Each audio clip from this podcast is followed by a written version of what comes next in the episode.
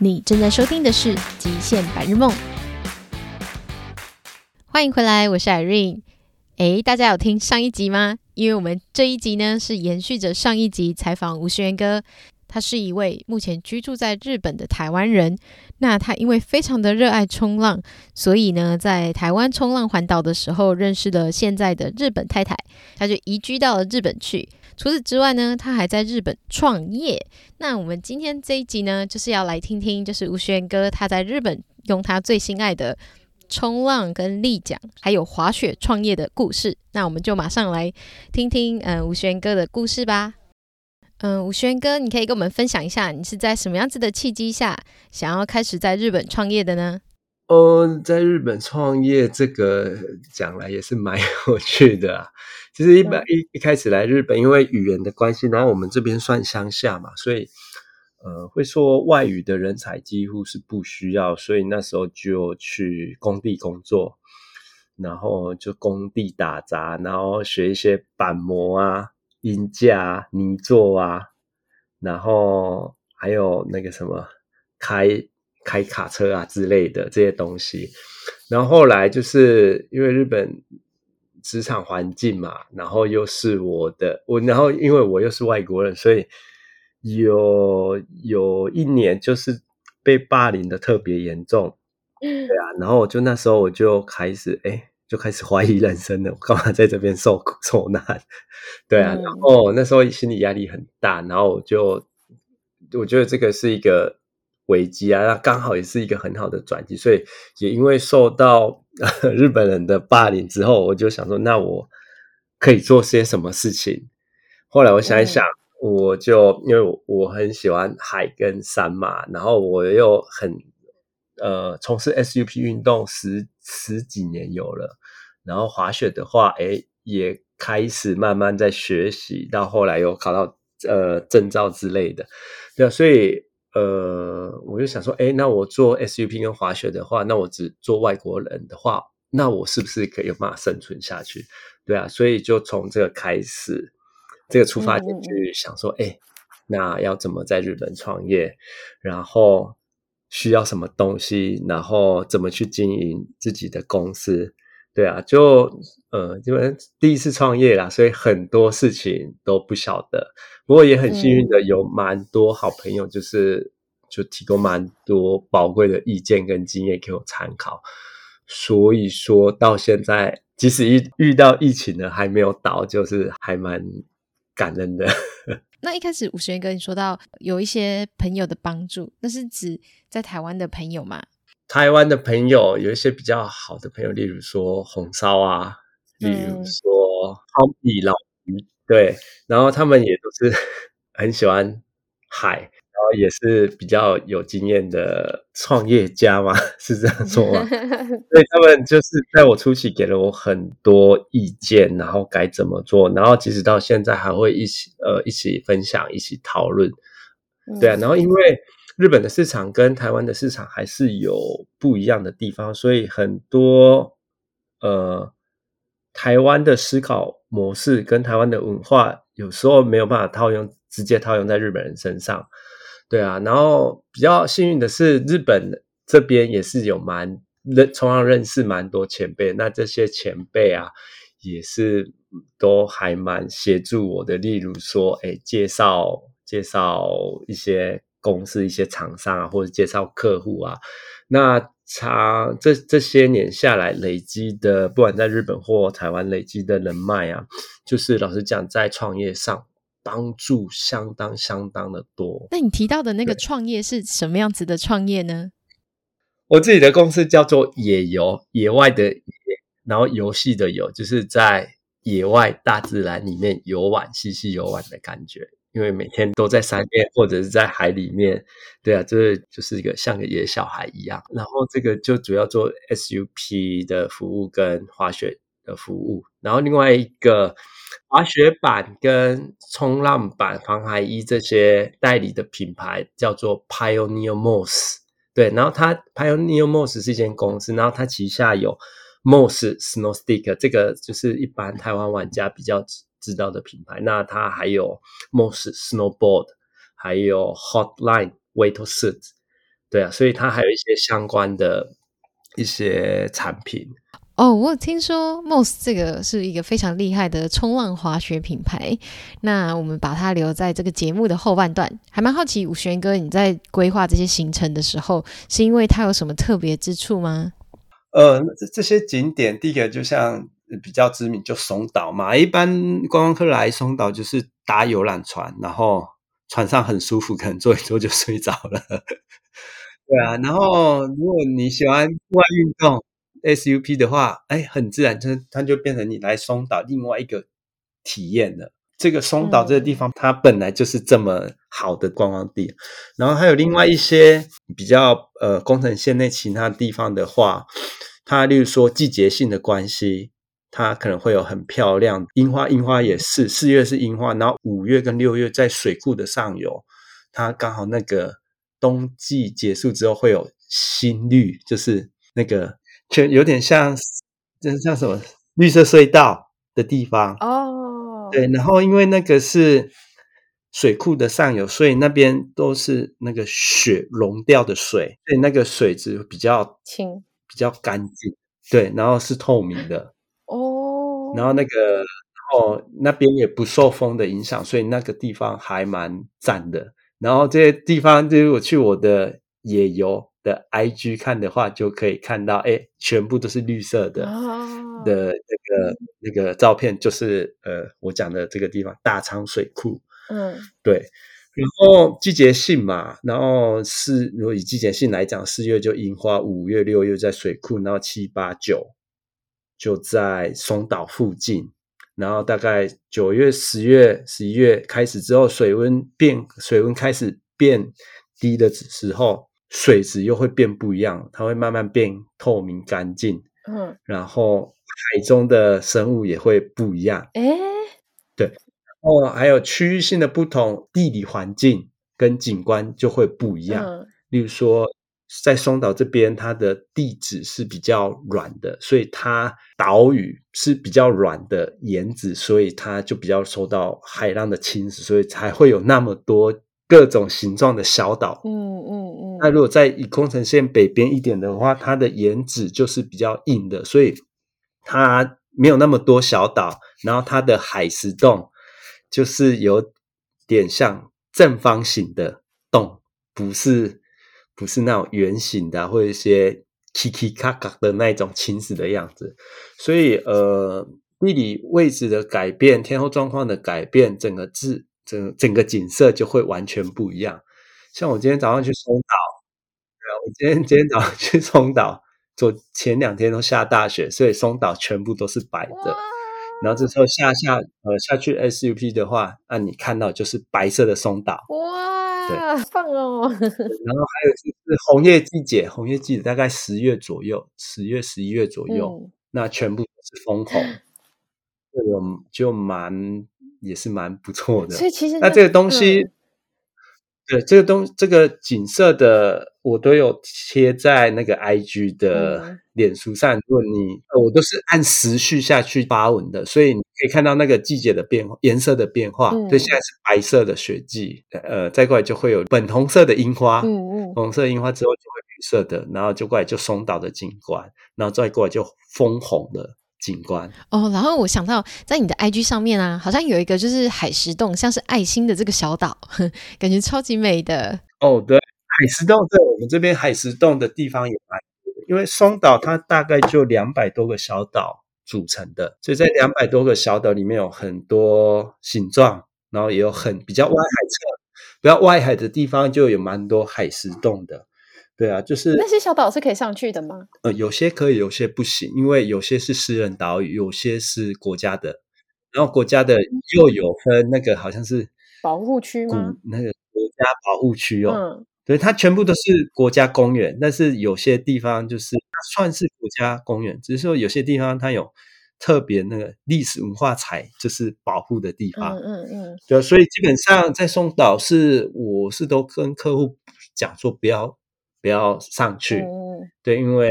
呃比较容易，比较会有状况出来。当然，除了说，例如说受伤或者是一些紧急状况，非不得已的话，在上岛再再登登陆的话也没关系，不然的话，如果是一般观光的行程的话，就不要去做这件事情。对，所以呃，日本玩 SUP 的有趣的就是四季的变化所带来不一样的颜色，这就是台湾可能比较少。有机会看到的，这听起来也太诱人了吧！就很想要四季都可以去那边玩，然后看看不一样的风景。因为我自己之前也有创过业，所以我相信就是从零到一是最难的。吴轩哥，你最一开始是怎么样去克服那一些难关？你有遇到什么样子的困难吗？呃，例如说 SUP 这一块好了，其实我们这边工程线很多很多可以下水从事 SUP 呃活动的点。然后，因为呃，日本 SUP 发展的时间比我们还要长，所以在我开始进入这个工作之前，就是我们这边已经有蛮多的点了，对啊。然后像这些点，然后就自己事先去敞开看一些环境状况如何，还有周遭的环境啊，还有呃，要去了解一下这个地方的历史跟文化背景。对啊，所以这个呃原本就有一些前辈留下来资讯，所以比较容易去衔接。当然这几年呃人口一直在成长嘛，所以这些点已经不太能够满足一些比较资深的玩家，所以也是必须要去一直去开发新的点。那开发新的点这一块部分，可能就是也是自己去常看，然后自己去拍照，然后再收集周遭的资讯。嗯因为老实讲，日本还蛮封闭的，不，呃，你即使这个点不错，很很有潜力可以发展，但是如果居当地的居民或者是渔民反对的话，哦，那其实也没有办法。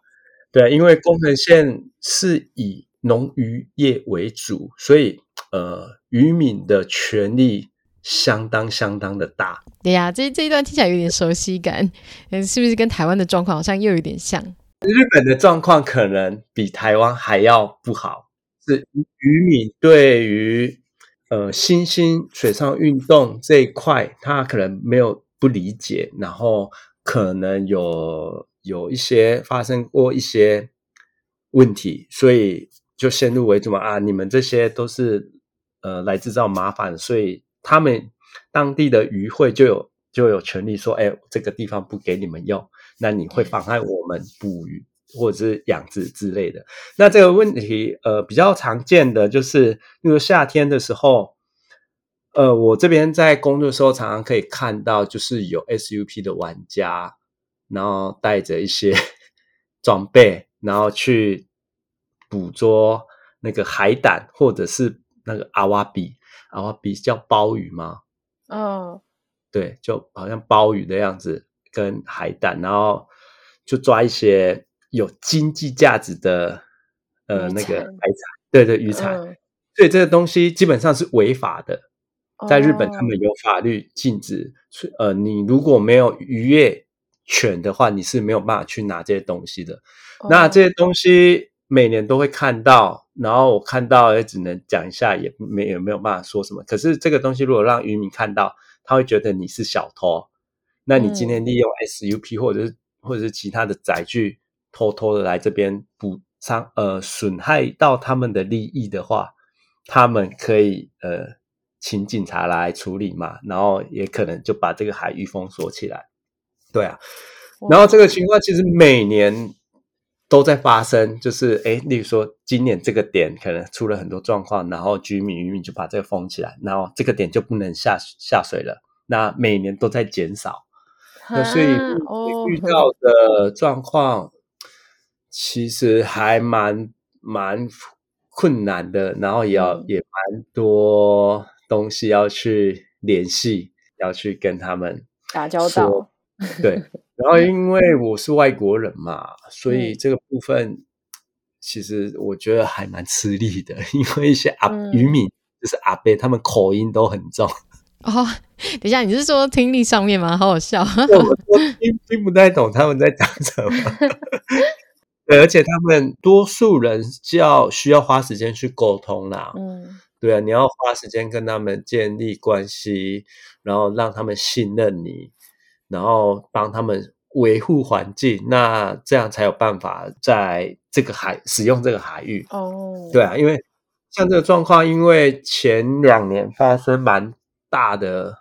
问题，所以就是加上疫情的关系嘛，所以就是我跟另外我们当地的前辈弄了一个呃 SUP 的在地协会，哦，然后就是透过这个嗯、呃，有点像是组织的立场。去跟市公所、去跟渔会、去跟当地居民里长，然后一起开会讨论，然后我们提供我们呃为地区可以做些什么事，例如说，哦，就是负责每次业者活动结束之后帮忙捡一下垃圾，然后帮忙借护一下，就是在海水浴场游玩的人，然后还有就是呃，如果可以的话，就是。促进当地观光之类的，是彼此有互利哦。就是设了一些门槛，设了一些条件，然后去年开始就照着这个规则去走。呃，去年一整年下来之后，收到 蛮不错的哦好评。渔民跟居民他们比较可以理解业者在做些什么事，然后例如说他们在旺季的时候在渔渔获。在比较忙的时候，他们会给我们通知。那哎，我们业者就不不要去那边活动，然后也透过这个协会去发讯息给一般玩家。所以我觉得我这个组织来讲，到目前是它是有发挥作用的，只只不过它可以持续多久也不知道，因为业者之间还是会有一些很需要在互相磨合的地方。嗯然后每年不断成长的呃 SUP 的人口，这个业者跟这个海域有没有办法去消化，也是一个每年都要去 不断的、不断的沟通、去努力的地方。嗯，对啊，像我们宫城县最有名的就是松岛嘛，松岛是松岛是日本三景之一。嗯，然后因为它是松岛海湾是内湾，所以它基本上。呃，它也不能说平均水域啊，因为它比较容易受风的影响，所以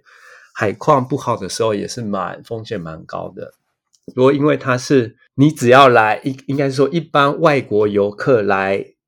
东北观光的话，百分之九十九会到松岛这个地方做观光。这边 SUP 的话，就有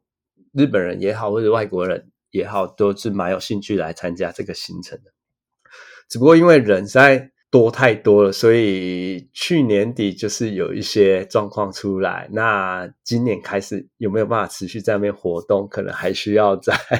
再跟很多单位开会讨论。嗯，对，所以这个我觉得还蛮累的，处理这一块。嗯，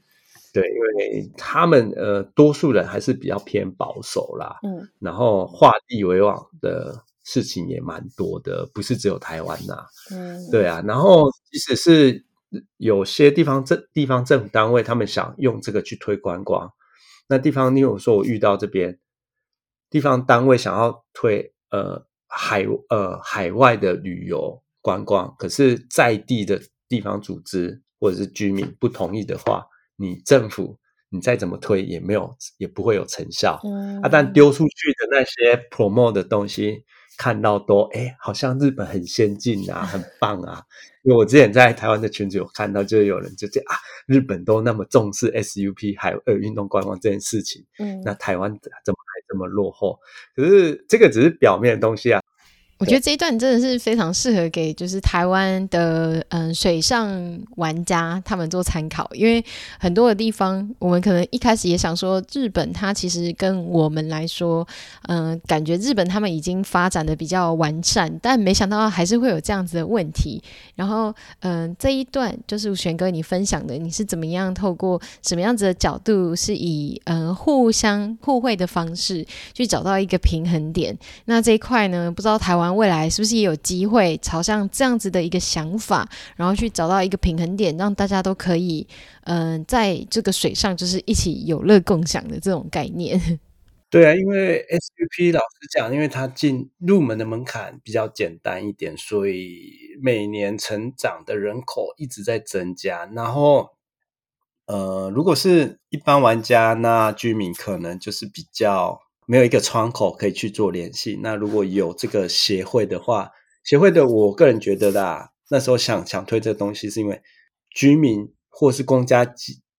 机关也好，他需要有一个窗口可以联络。那你一般玩家谁要站出来担这件事情？那一般人都不想理这件事情。所以如果有协会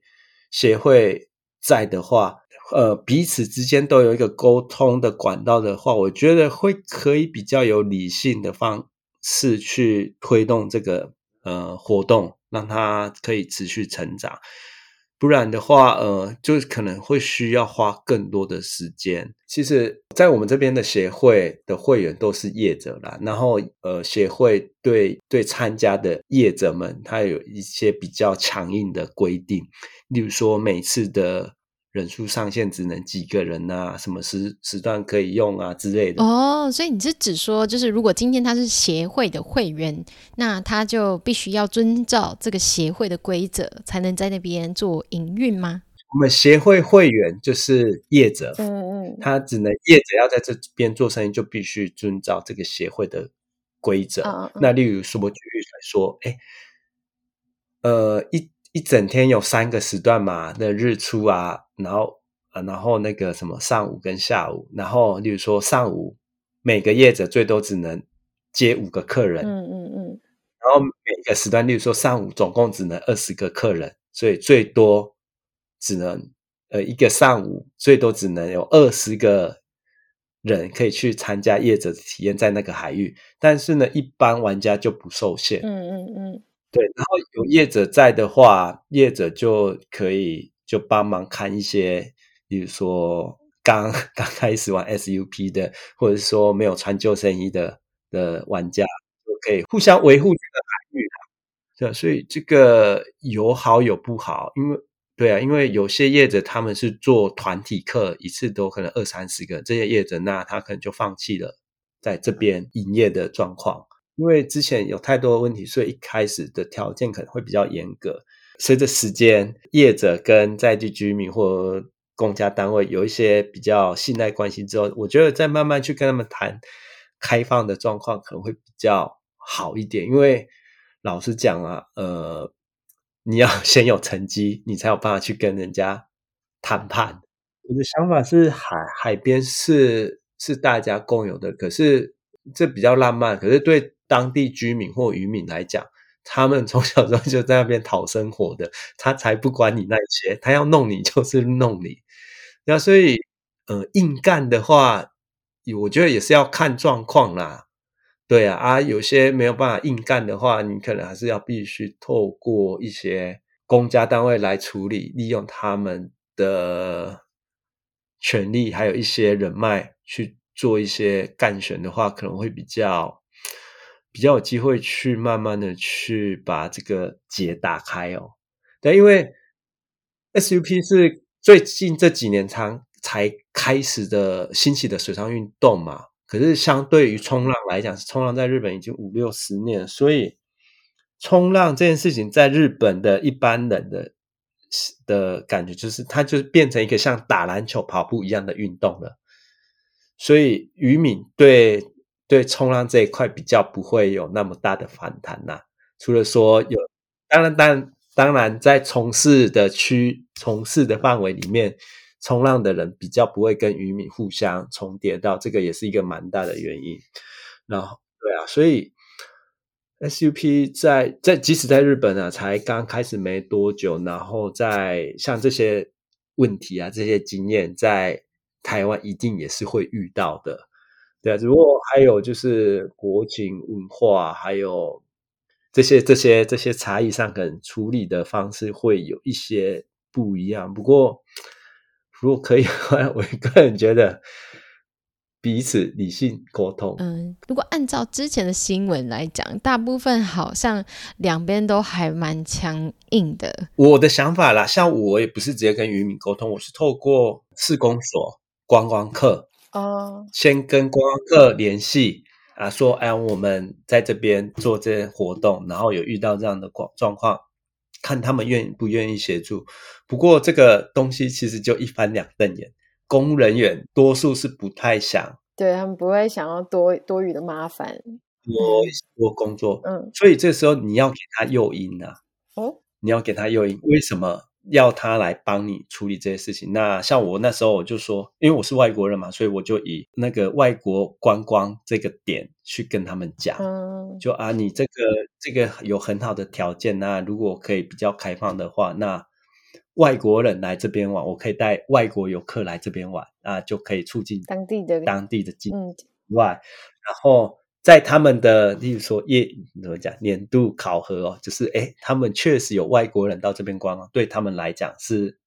呃，是对他们来讲是好事，嗯、所以这个是我提出给他们的诱因啊，他们觉得哎好像可行，所以呃，应该是说请人家帮忙的话，其实要我觉得要给诱因呐、啊，因为他本来就很喜欢户外运动。嗯嗯那你要遇到这样的人，其实其实就机会不大啦。那有的话当然会很顺，嗯、那没有的话，你就要自己去想办法去，呃，透过这些，比如说政治上的操作，嗯、去有一个沟通的机会。嗯、那你是呃直接现场再跟再跟，比如说渔民。吵架对干的话，基本上就是硬碰硬的，啊，嗯嗯、对啊，所以那个效果不会不至于说没有，但是彼可能彼此双方可能会有人身伤害的疑虑在。嗯、对，像之前那个开船冲撞的，嗯、在台湾区那个事件，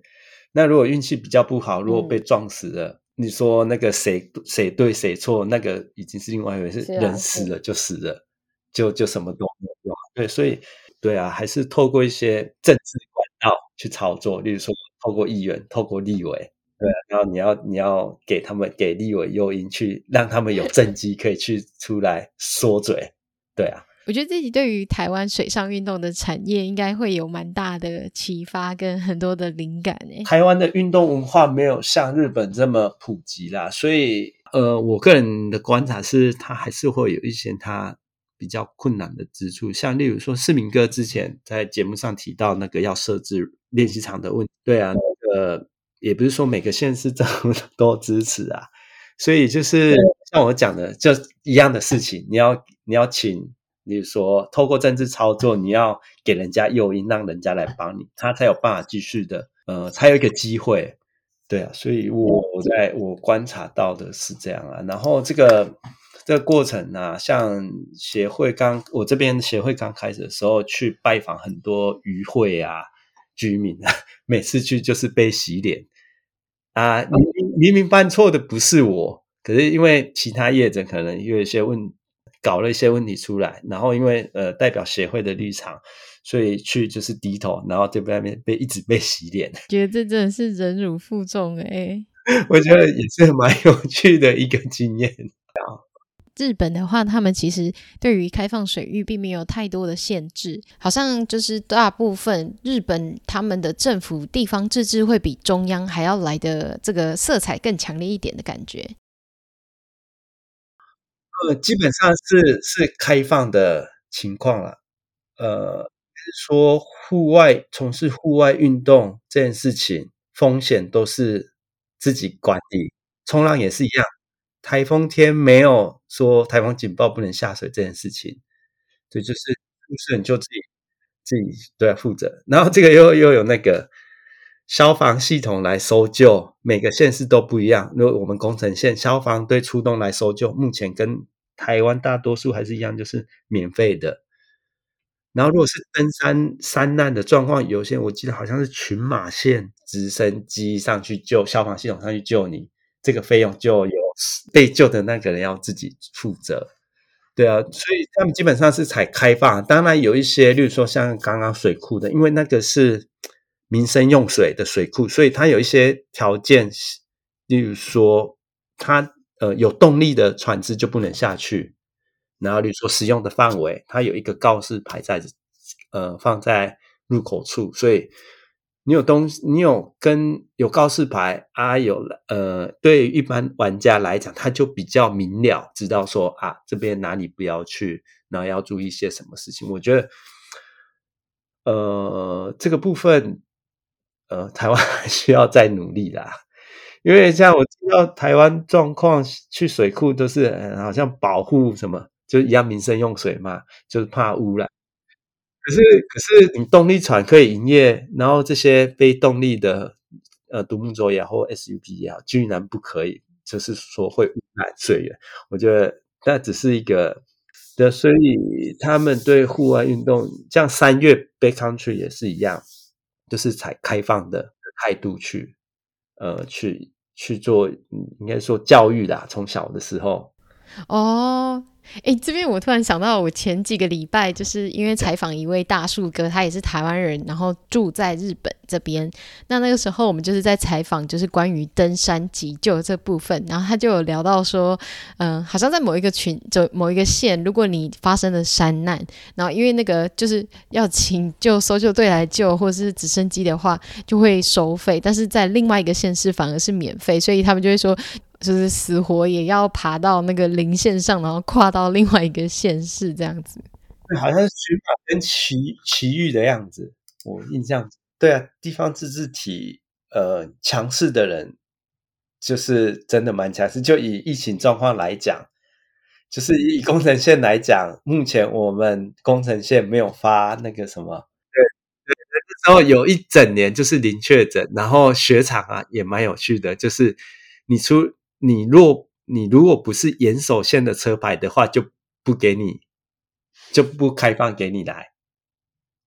那是检查车牌，然后这个时候就发生很多状况。我只是外派来这边，可是我实际上住在这边，那我的车牌可能是东京都，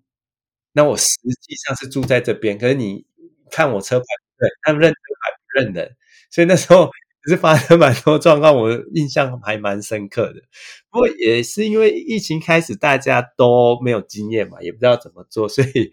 我觉得那个也是变成一个蛮有趣的一段。哦，他们认车牌，对对对，日本人超爱认车牌，因为他们的车牌上面会写是从哪个县市来。对，就日本的政治生态，它是比较对地方自治体比较强势，就完全看县长的行事作风啊。啊，他们认车牌。嗯，导致，例如说，有一些以冲浪为发比较发展的乡镇市来讲，例如说日本的宫崎县，还有千叶或者是 Okinawa 部分地方，他们因为冲浪的关系，他们县长就有投入比较多资源在这个上面，然后开发或者做一些 promote，就以这个他们现有当地的呃。环境去做发展，对啊，所以这个部分也是台湾的话，就是台东跟垦丁做的比较明显，比较有成效出来啊。每个乡镇县市的特色不一样之外，还要看地方首长的想法啦，对啊。所以我觉得宜兰也蛮可惜的啦，冲浪也好，或者是一个水域活动，或者是它是可以发展的很好，只是说，这种就是就是这样，就蛮真的感觉宜兰那边其实是有机会可以把它好好发展起来的。Moss 是跟我一呃几个在台湾的朋友一起合伙创业的东西，然后因为我们这些人都是 surfer 嘛，很喜欢冲浪，也滑了雪之后，哎，觉得哎滑滑雪跟冲浪好像哦，然后又上网看了一下，哎，有 Moss 这个。呃，品牌，然后它又是以冲浪为主，对啊，所以就是透过我在日本的冲浪前辈介绍之下，然后就跟呃 Moss 原厂有联络之后，就彼此谈一谈，哎，呃，代理有需要什么条件啊，或一些状况啊之类的，那聊一聊之后，哎。大家都是 server，所以 就是对啊，我印象很深刻，就是啊、哦，你是 server 哦，对啊，对啊，哦，那那就先做做看啊，对，就这样。就是老实讲，就是呃，公司所有的人都是 server 公司有呃有浪的时候，大家都先冲完浪再回去公司上班。听起来有点像 Patagonia，好羡慕哦。因为他们比 Patagonia 应该很夸还夸张，先自由，但是责任制，你要把你自己的工作做完。就是什么时间都可以，嗯嗯嗯，那有浪的话就是冲浪没关系，对啊。然后公司他们，呃，去年哎，今年是创业五十一五十一周年的，呃，老板是一开始是做冲浪板。做冲浪板之后，在当时日本就是完全没有冲浪板，没有进口这件事，因为很贵嘛，所以他们就透过一些海外进口的杂志，然后看杂志去自己去模仿去做，然后开始这样慢慢做冲浪板。之后，一直到好像一九七一年的时候，老板就叫想到，哎，既然有有雪场，然后是不是可以做一张雪板，然后模拟在冲浪的那一种感觉？所以从一九七一年销的第一张呃类似冲浪感受的雪板出来之后，老板就花很多时间跟心力在投入这一块，然后就后来呃。创创造出 snow surfing 这个文化，日本滑雪界这一块啊，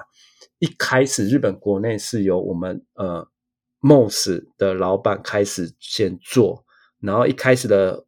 单板协会是 snow surfing 协会，OK，这个 snow surfing 协会开始出来，然后这个同期的 Burton 跟 Sims 也开始，日本有代理商，然后在很早七零年代的时候，就这三个品牌。一起开发做呃单板滑雪运动这件事情，对啊，然后后来到了八零年代、九零年代就开始有一些奥运，然后一些正规比赛出来之后，它雪板的发展文化就比较偏向现在看到的文化为主。然后可是早期在日本就是 snow surfing，那 snow surfing 就是类似冲浪的。类似冲浪的玩法，在玩的，跟一般的单板差异在哪里啊？看起来很像，可是呃，实物上你在做一些动作的话，单板跟呃一般滑雪 snowboard 跟 surfer 在做动作的时候是不太一样。例如说，surfer 他会比较习惯用后脚，重心放在右脚去 turn，可是 boulder 的话，他会把重心放在前脚，然后去做一些动作，这个是一样。然后它板子的设计就完全不一样，对啊。然后所以你如果喜欢冲浪的话，你如果有玩有机会玩到 Moss 的话，你会觉得诶，它是你熟悉的东西。你在做任何的动作，就你会很直觉的感受到它跟冲浪很像。可是你如果用一般雪板的话，因为雪板版型设计的关系，所以它会有一些 K K 的地方，没有比较你就不会知道那个差异在哪里。感觉好好玩哦，超想试试看的。第一次玩 Moss 之后，我觉得哇，怎么怎么有这种东西这么有趣？那在那之前你有玩单板吗？有没有，我一开始就玩 Moss，我第一次就是可以很快的去熟悉那怎么去操作，因为它就比较类似冲浪板的概念。所以我就觉得这个东西还蛮有趣的。不过，呃，snow surfing 这个东西啊，如果是以各国的滑雪文化来讲，snow surfing 会是日本的滑雪文化一个代表的一个代名词哦。所以它就是蛮，就是在在全球来看，snow surfing 这样的呃风格，这样的玩法。在日本算是呃很很有特色的，对啊。然后 snow surfing 它除了就是比较像类似冲浪的感受之外，它还有一个最重要的精神，就是冲冲浪这件事情呢、啊，你不是你去海边就有浪冲了，嗯，就是你你可能要有经验可以去预测今天的浪况如何，那这样然后自然条件状况会如何。才有办法去选择，呃，今天可能会比较好玩的地方啊，然后比较合适的场地啊之类的。然后还有一个就是，通常 surfer 来讲，对环境保护的议题会比较意识观念会比较强一点，对啊。所以 snow surfer 它深层的意义会在于人跟自然环境的互动这一块。对，就像呃，之前有说那个日本那个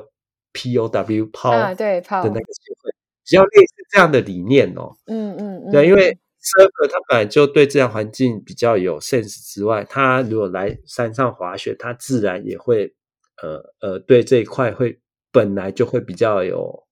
sense 之外，他也比较会去关心这一块。所以如果 snow surfing 我呃呃公司的公司的品牌比较深层的意义会在于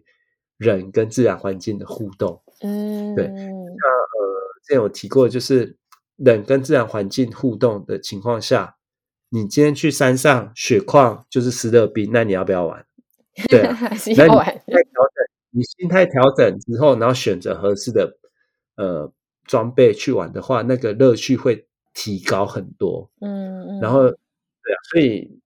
我们呃，我们没有办法去改变大自然，但是我们可以调整我们自己的心态，然后选择我们自己的装备，然后去跟大自然做一个互动。嗯，这个会是比较更有趣的一个想法。哦，那我们在聊了这么多之后。我还蛮好奇，就是武玄哥，你觉得，嗯，台湾的户外运动产业跟日本的户外运动产业，我们有什么样子的优势，或是哪些我们可以学习的地方呢？如果以在日本来讲，他们一些付费的行程，通常提供的服务会有一定的水准以上，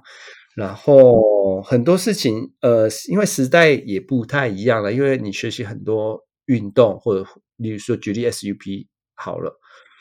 呃，你在 S 从事 SUP 运动，那因为很简单嘛，那你可能上网看找一下资讯，或者看 YouTube，你就可以大概知道怎么玩。滑雪可能也是差不多。然后，可是你实物上，你除了知道怎么玩之外，你可能还有很多要注意的，例如说这边的环境如何啊，有没有看不到潜在的风险啊，或者是说像刚刚提到渔民居民。厕所问题之类等等的这些资讯，可能 YouTube 或者网络上资讯可能不会讲到。那可是你透过一个参加行程或者是向导带领的话，它可以 support 你这些资讯，然后让你可以在一个比较不受外界干扰的环境下，可以比较专心去体验这个活动的话，那个效率，学习效率会比较好之外。然后也比较可以放心的去玩这件事情，对啊。然后你所以在日本的话，他们一般日本人通常会愿意花钱请向导去带你做任何事情，登山也好，SUP 也好，冲浪也好，对。所以这个是他们的一个文化，对啊，因为像。对啊，像 SUP 就常常被讲啊，那么简单，为什么还要花钱去学？对，可是你有想过吗？为什么那个业者要收你这笔这这个费用？然后为什么这个价格？对啊，我觉得是互相啊，你你付你付费，当然业者会尽量提供你比较好的服务体验，这个是互互相的。对啊，但你花多少钱，你就会得到多少，一分钱一分货。当然也不是说越贵的就越好，真的。因为想导这件事情，它又会牵涉到除了专业能力以外，还有想导个人的人格特质，还有他的学术涵养。对，的确的确。还有对关系，还有一些你说跟在地关系好不好啊？对这个，他你你背后看不到的东西其实很多，那这些东西也都是呃向导要不断的去学习，不断的去精进自己，这个也是很重要的事情。这个部分可能日本的状况是这样，对啊。不过呃，我觉得台湾的户外运动的个人玩家团体比较团结这件事情，我觉得比日本人好太多了。日本人几乎都是。小圈圈，小圈圈，这样一般玩家来讲啦，比较会有那种就是啊，揪团人数比较多，然后一起去挑战什么事情这这样的方式。那可能就是哎，跟好朋友自己去滑一滑就结束了。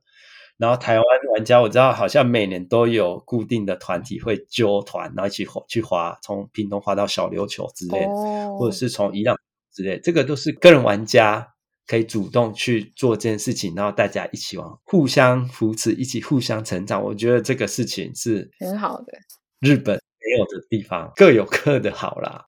怎么讲？台湾的特色跟他们，台湾就是比较热情，所以大家都会想要一起做什么事情。但我觉得也因为这样子的关系，像我们会有那种台湾自主队之类的东西，但大家不一定都有一样的水准。一起出去 做一件事情，有时候就可能相对的风险就比较高。你 SUP 为主，除了你滑行的技术能力提升之外，还有比如说紧急救护啊，或者海海上的海洋的知识，还有还有一个就是，如果你横跨呃跨岛的话，会有例如说船只的移动的问题，就是例如说渔民在这个季节是不是他们比较繁忙的的季节？或者是若以龟山岛来讲啊，是不是游览船的动线是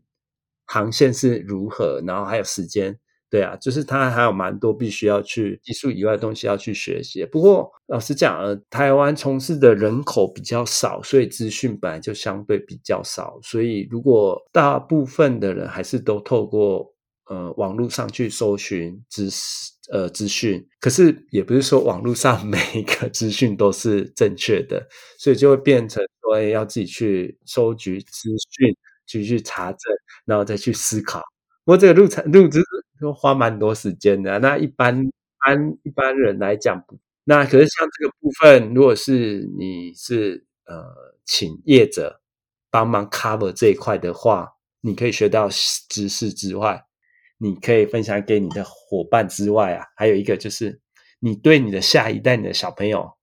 你让他接触海域呃水上运动，你就会可以比较有把握，你就不会那么害怕，然后他也就比较有机会，就是下一代比较有机会，比较轻易的去接触海洋运动这一块，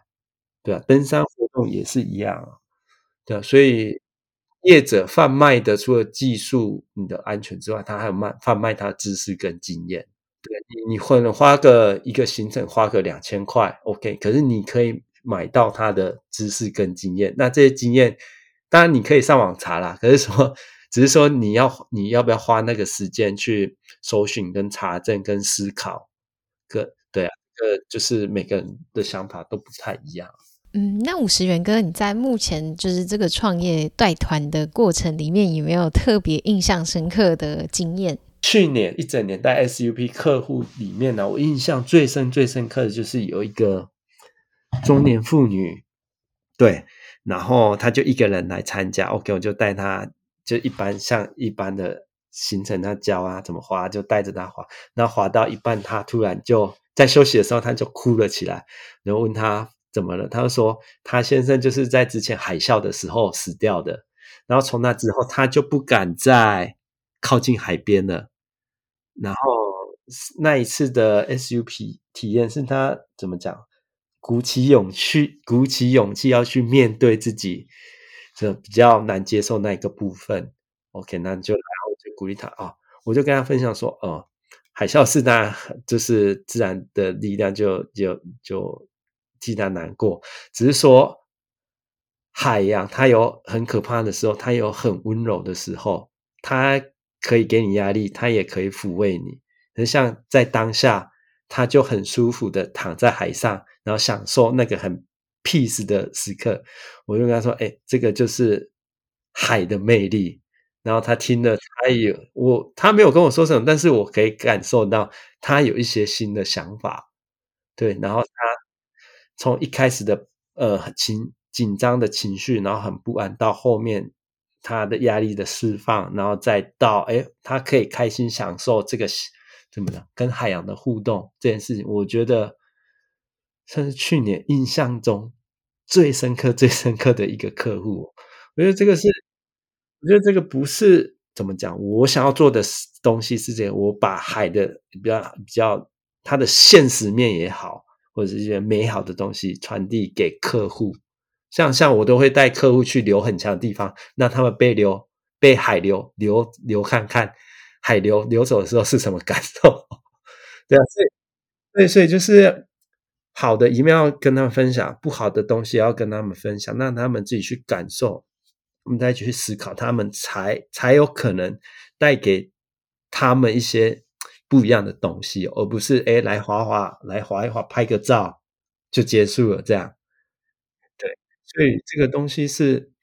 我个人是比较想做的东西的。不过，对啊，我相信疫情应该对吴轩跟你的嗯创业也有很大的影响吧，因为就是旅客都不能进来了。那在这个过程中，你是怎么样去克服这个难关的呢？哦，我先讲 Moss 比较比较简单一点，Moss。的影响就超级大的啊，因为台湾基本上就没有办法滑雪嘛，啊，你没有办法滑雪在，在呃雪具装备的这些业者们都在商品的销售本来就很难的，对啊，所以所以这个也不是只不只是对 Moss 来讲，对整个滑呃台湾的滑雪产业来讲是一个蛮大的影响。不过不有有些有些业者也是蛮厉害的，在这个危机中也是有找到一个转机出来，这个也是蛮蛮佩服的。对啊，那滑雪这个就没办法，然后野游这一块啊，野游里面它有分滑雪跟跟 SUP 啊，滑雪也是一样，就没有台湾人没有办法过来，就没有工没有工作嘛。这个部分就是没没有工作，那我我能做的就是。自己在继续技术上的精进，然后除了滑雪技术上之外，还有教还有那个什么一般其他服务，例如说影像制作、摄影，在滑雪这一块，就是很多东西你可以利用这段时间空白下来，再让自己更好更强，然后之后可以提供的东西又会更广，然后深那个内容的深度又可以更深一点，然后。老实讲，就自己爽滑这样，所以就到处去滑雪，到处去爬山，然后到处跟到处就是去学习新的东西，这样，对啊，就是一些心态的转变呐，对啊，然后 SUP 的部分，呃，夏期这两年的夏天，其实偶尔都会有一波一波的疫情的高峰出来，那当然会有。当然有影响的，例如说紧急事态宣言出来，那可能那一一两周的客户可能就都会取消了，对，然后这个也没办法嘛啊，然后不然平时的话，就是日本客人其实还蛮稳定的，在旺季的时候工作还算正常啊，对啊，只是说疫情，所以就是课程会改变，变成都是 local 了这样子，对对对对啊，所以就是也在 SUP 的部分。呃，主主要是看时机啦，因为因为旺季就大概就从五月到九月这个时间旺季嘛，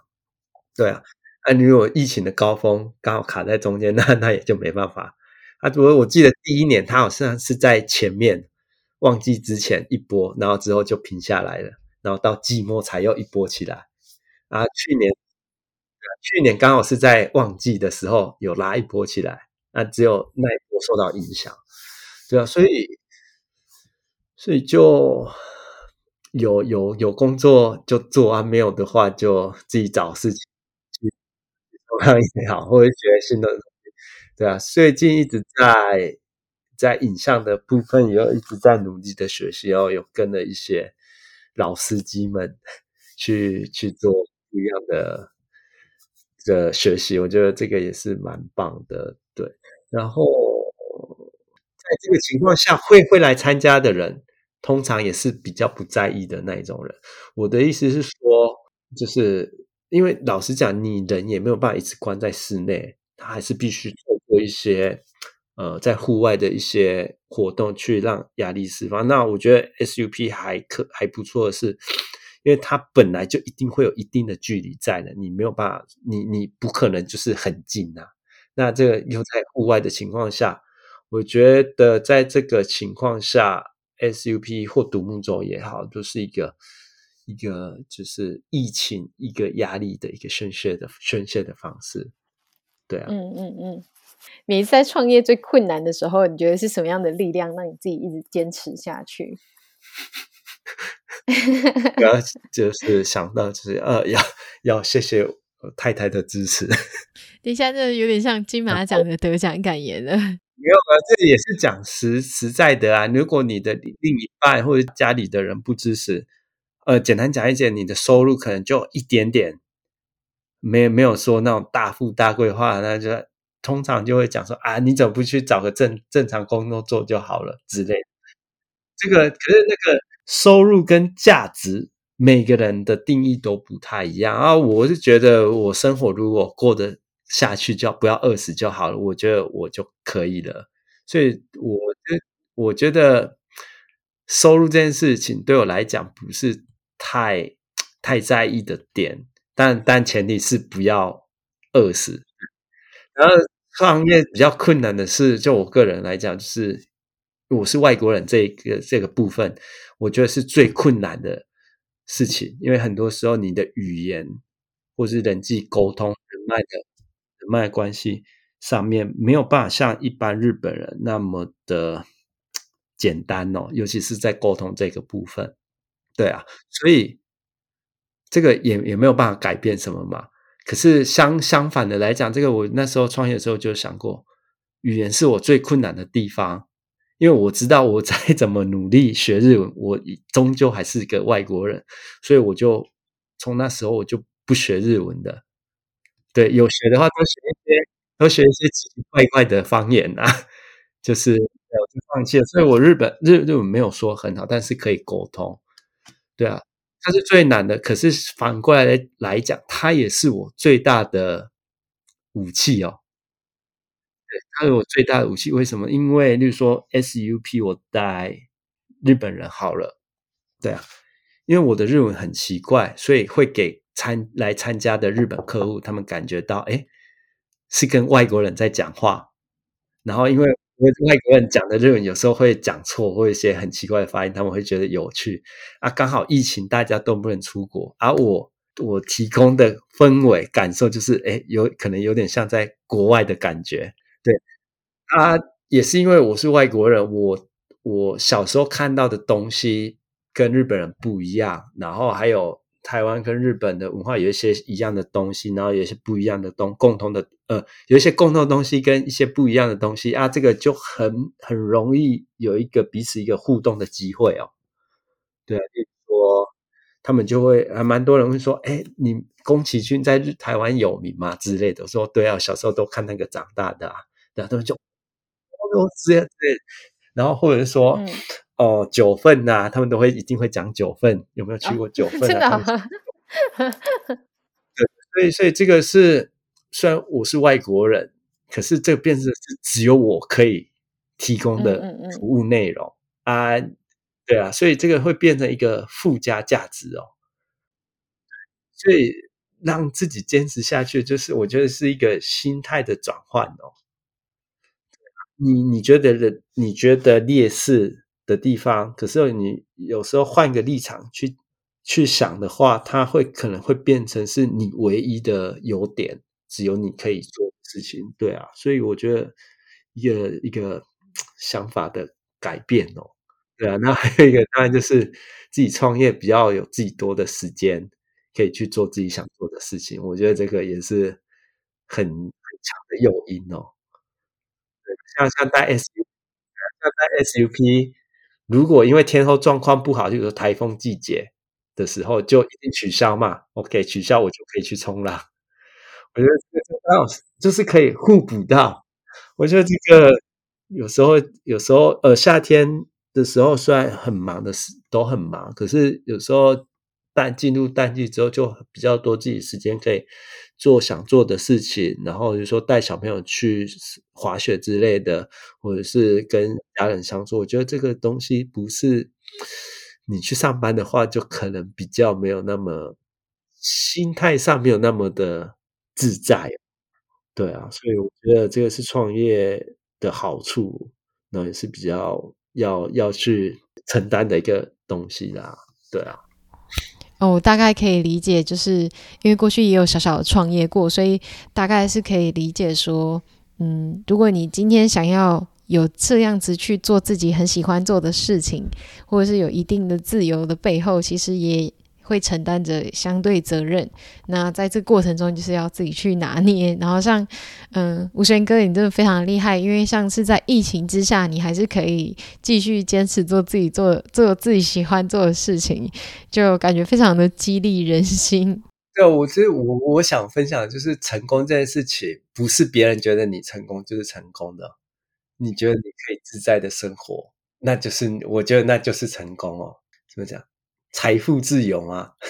财富自由不是说我赚很多钱不愁吃穿，那叫财富自由。是你的财富可以让你填饱肚子，然后可以买新的装备，这样就好了。填饱肚子还不够，还要有钱买新装备。所以成功，我我我觉得你要先知道你自己想要做什么事情，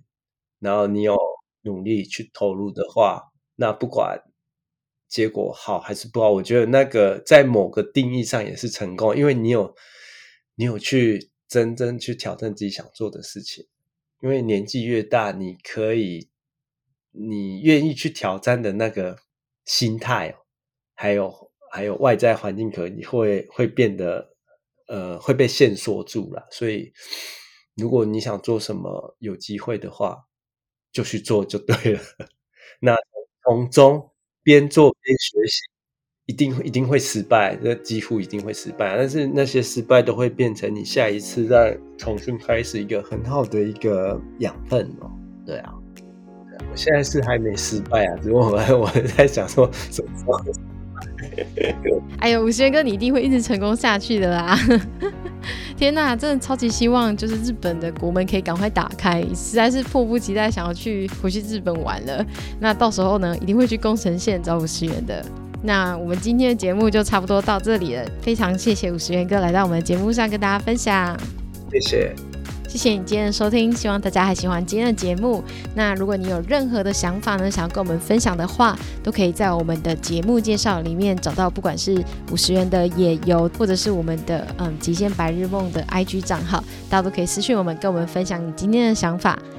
那下一个礼拜呢，就是 xtera 的比赛了，就在恒春那边有一场越野铁人三项，相信也蛮多，就是 Irene 的朋友们接下来就报名，就在节目上面祝大家下个礼拜比赛一切顺利，然后平安，